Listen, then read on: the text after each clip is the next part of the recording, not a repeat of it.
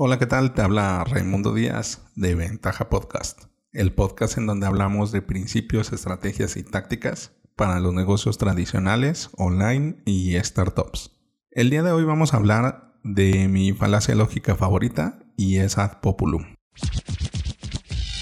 Esta falacia también la conocen como la creencia aceptada o creencia generalizada. Es una apelación a las masas, a la creencia, a la mayoría, o un argumento por consenso, y es cuando la afirmación de que la mayoría o muchas personas en general o de un grupo en particular aceptan una creencia como verdadera se presenta como evidencia de la reclamación. Aceptar la creencia de otra persona o las creencias de muchas personas sin exigir evidencia de por qué esa persona acepta la creencia es un pensamiento vago y una forma peligrosa de aceptar información.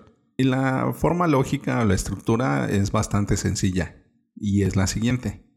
Mucha gente cree en X y por lo tanto X debe ser verdad. Bueno, ¿y por qué es mi falacia lógica favorita? Porque es una de las mejores para el marketing y las ventas. Es bastante maquiavélico y bastante útil el decir, pues si ellos lo compraron, debe de ser bueno. Pero también es bastante riesgoso. Porque si tantas personas dicen que está mal o está feo o no es bueno, eso puede afectar muy feo a tu negocio. Pero vamos a poner un ejemplo que no tiene nada que ver con los negocios para que lo situemos bien. Y es el siguiente.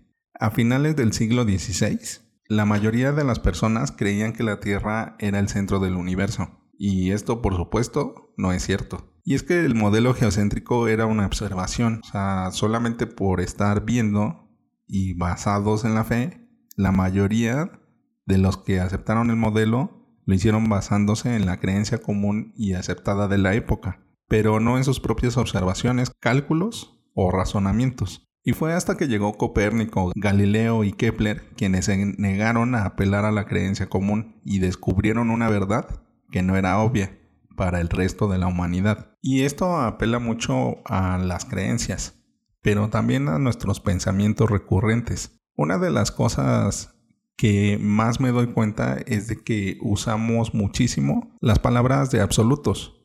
Siempre, nada, todo, las cuales nos generan estas estructuras, en donde todo debe ser blanco o negro, cuando la realidad es una escala de grises, y sobre todo cuando intentamos nuevas cosas, porque es donde podemos romper paradigmas y en donde podemos innovar y crear nuevas cosas, cuando empezamos a dudar de nuestras creencias y de las creencias de los demás. Cuando nos dicen es que todos son así, ¿por qué debería de ser así? Cuando dicen es que nadie ha intentado eso, ¿por qué no eres tú esa persona que sea la primera en intentarlo? Por ejemplo, en las estructuras familiares. Hay generaciones marcadas en donde la persona que logra ser el primer profesionista es esa persona que se arriesga, esa persona que tuvo más oportunidades, pero que además las aprovechó. Y también en los negocios. Hay familias en donde la mayoría de las personas se dedican a trabajar para alguien más. Y cuando uno de los integrantes de la familia se arriesga a poner un negocio,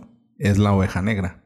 Se relega. Y es que como humanidad nos gusta lo constante, nos gusta lo que está establecido, el que no haya cambios, porque el que exista cambios nos genera un esfuerzo y por naturaleza somos flojos. Dime si no te gustaría estar ahorita de vacaciones en la playa o visitando un museo o haciendo una caminata en un país distinto al tuyo. A todos nos encantaría, pero también lo que nos encanta es conocer cosas nuevas, que no nos generen un esfuerzo. Por eso tanta adicción a las redes sociales. En un próximo episodio vamos a hablar de los ciclos virales y de cómo generar esos hábitos en donde se convergen muchas cosas que incentivan a esta falacia, el ad populum, en donde si todos están usando eso, pues todos vamos hacia allá. Y es lo que pasó, por ejemplo, con las redes sociales en México. A los que empezamos en el IRC chat o en los chats públicos, vivimos toda esta evolución de pasarnos a Taringa, a High Five y a otras redes sociales, a pasarnos hacia Facebook, hacia Twitter, hacia Instagram. Y cada vez que sale una red social nueva, empieza la migración. Y esto es por el ad populum.